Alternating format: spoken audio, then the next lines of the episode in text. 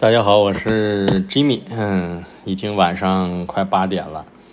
本来想今天早晨录了一期很开心的一期瑜伽，然后跟平台沟通了很多次，交涉了一天，还是给我下架了，因为涉及到我说了瑜伽瑜伽经，我不知道是不是因为我再说一次这三个词儿，是不是出现了敏感的词汇，然后说是涉及到。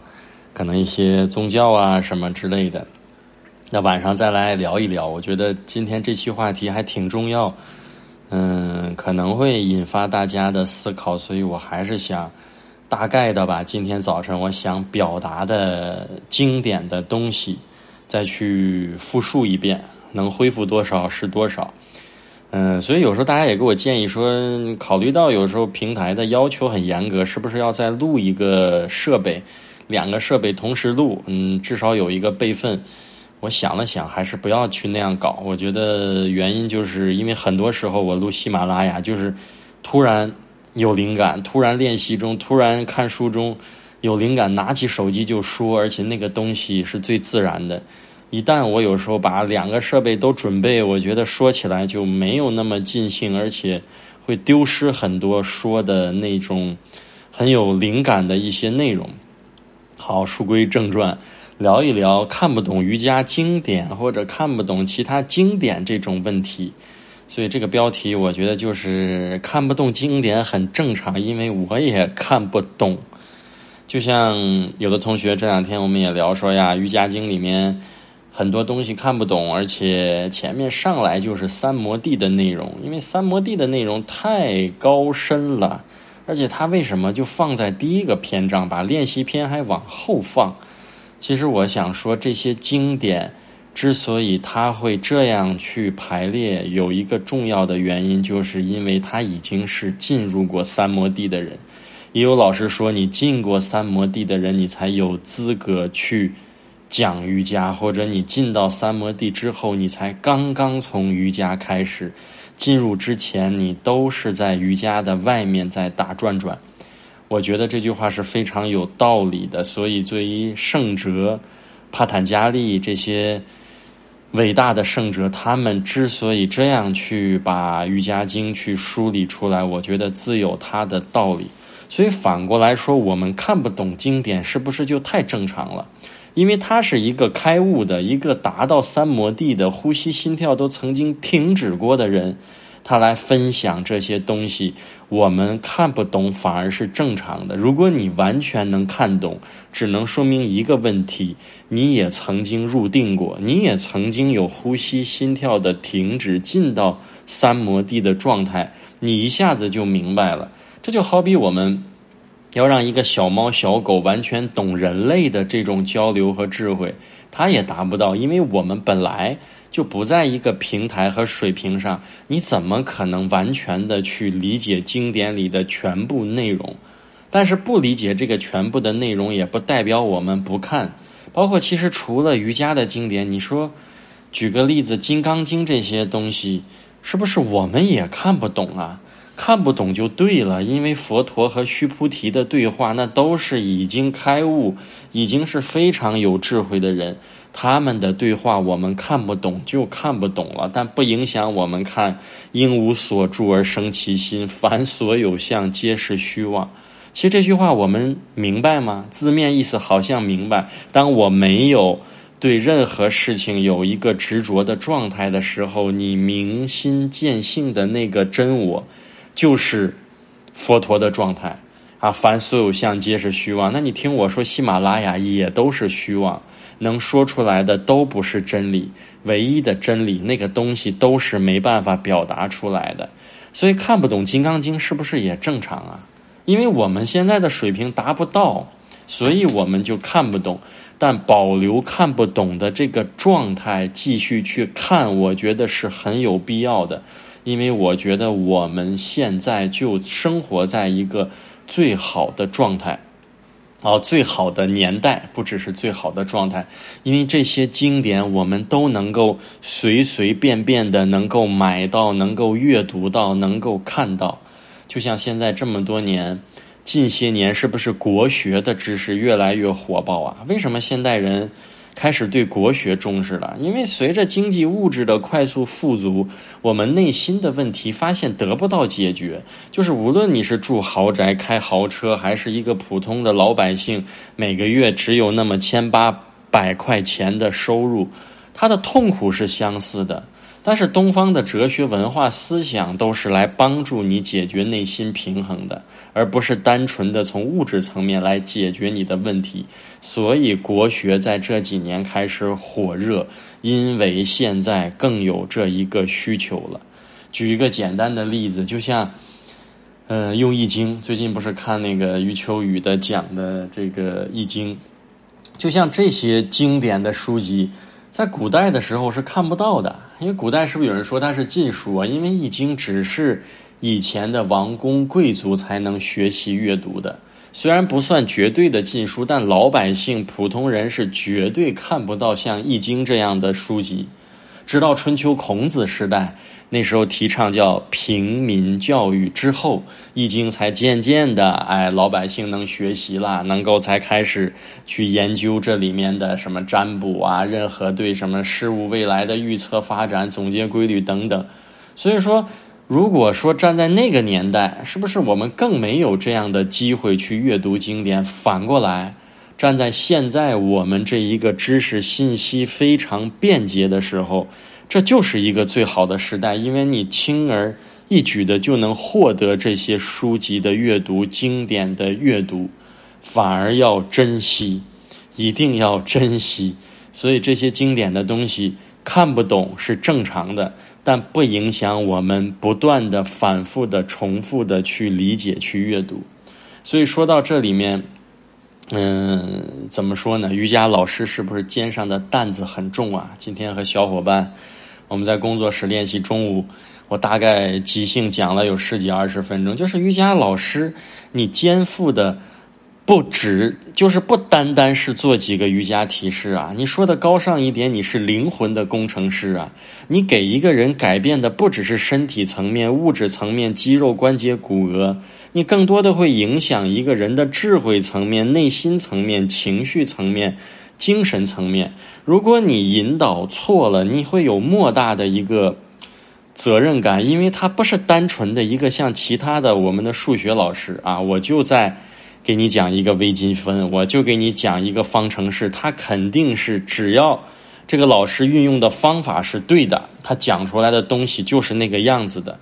但瑜伽老师不一样，你有太多的东西是由你的理解，因为你对经典的解读不同，你有可能把一个学生的慧根就整个毁灭到掉了。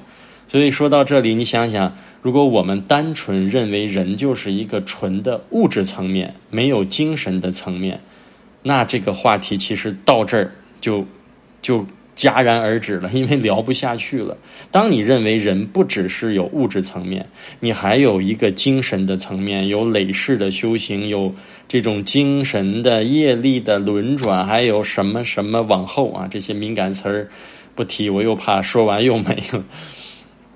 所以说，你相信还有超越物质层面的一些其他层面的一些轮转的时候，你就会发现，其实瑜伽老师是不是肩负着很大的责任啊？如果你说偏了，身体练错了，一个关节超伸了，肌肉骨骼练错了，最多是伤害了他这个件儿外在的躯壳和衣服。如果你在整个的方向就带错了，那可能你会他对他的后面的一轮一轮的这些内容都会有非常非常大的一个影响，甚至你耽误了整个一个人对生命内在的这种休息的能量。所以说，慧根是非常重要的，一定不能随便的给人带偏。所以说，瑜伽老师没有真正的瑜伽老师。如果我们现在在市面上能看到的、能听到的，有视频、有音频、有教学，包括喜马拉雅，包括任何的短视频，真正的我们现在能触摸的、最接近真理的，其实就是这些经典的经文书籍。所以说，依法不依人，你一定要从经典中作为一个纠偏机制，防止自己在练习的路上、修习的路上出现偏差。就像今天小伙伴上课问我一个问题：“哎呀，我做这个体式力量不足，我是不是要加强力量啊？其实这个问题已经在瑜伽路上听过太多的人问我了。哎呀，我是不是要撸铁？我是不是要增加力量啊？所以这个时候，如果你给他了一个错误的方向，你可能会影响他整个后期的瑜伽练习。甚至今天同学还说到了一个误区，就是我就哪怕先练肌肉，练着练着，我最后就开始进入呼吸了。我认为不是这样的。你用肌肉的方式一直这样练下去，你最后得到的结果永远是肌肉。如果你一进到瑜伽这个门，你就在关注呼吸，关注你的心念、头脑，你才能够慢慢的不用肌肉的方式在练瑜伽。肌肉会随着你在呼吸的关注、体式的这种练习量的堆积，它一定会增长，就跟瑜伽减肥一样。你规律的练习，你的饮食自然量就下来，你的饮食自然就清淡，你自然就达到了减肥瘦身的效果。但这个是副产品，但是瑜伽也一样，你随着对呼吸的关注、对能量的关注，练习这种觉察的能力，你自然也会增长力量。但反过来，你可能背道而驰，而且你有可能一直在瑜伽的门外转圈圈，就从未走进过瑜伽的大门。上一期说瑜伽就在一念之间，也是异曲同工之妙。想表达的就是你当下的头脑的意识的心意的状态，就直接关乎着你在整个的瑜伽练习这一条路。所以反过来讲，你说瑜伽老师的责任是不是非常的重大，而不是一个简简单单我就教一个三角式、侧角式、三角扭转式，不是这样子的。你整个给他的一个方向性的问题，一旦出了错误，其实你对他后期的。整个的瑜伽，甚至超越瑜伽层面的休息，都会产生很多误导，所以也不得不承认，在现在的整个的市场中，有借着瑜伽的名义，我们在做类似于瑜伽的动作，而脱离了瑜伽的经典，实际是在做了类似的动作，但丢掉了瑜伽最本质的。所以我也不能，我的喜马拉雅说能内容能代表瑜伽吗？当然不能。只有你回到瑜伽的这些经典，《哈达瑜伽之光》《瑜伽经》等等这些内容，你才能够让自己随时有一个纠偏的能力，回到正道上去思考瑜伽的练习。所以说，你可能在刚开始用肌肉了、关节啦、髌骨啦、大脚趾啦，都会有这些口令。但是一定不要丢掉你对呼吸的觉察、能量的体验，慢慢的向内的放松，松慢沉，你的练习的方向是对的。一直肌肉上提，大腿有力，胸腔哒哒哒哒哒。如果一直是这个，那你就要反思一下，你练习到底最后要走向哪里？也是和前面说的，你的需求是什么？如果你的需求就是要那些，我也觉得。不会去劝你，但是你觉得瑜伽是超越物质层面的、有能量意识层面的休息，你才会对这些经典的东西感兴趣。所以也就解释了一个问题：为什么有的人练了很多年瑜伽，内心的变化基本没有，生活中该着急着急，该暴躁暴躁，因为他在瑜伽垫上的练习的状态，就从未想过。你内心的意识状态也需要平静。高峰体式只是体式的难度上升，但不代表你是用一个高峰的大脑去做完成高峰的体式。无论前面最简单的热身，还是到最后的高峰退出，你的头脑都应该是一个近似于平静的状态，你才最接近于瑜伽的状态。如果你一直头脑也有高峰，身体也有高峰。那你回到生活中，当然你的瑜伽没办法生活化，因为你从来没有想过用一个平和、稳定的、平衡的状态去练习瑜伽体式，那你更不可能把平衡、平和的状态带到你的瑜伽的生活以外，生生活中的瑜伽以外的这些状态。所以，如果一点就通的话，好像你就明白我这一期想说什么了。所以说。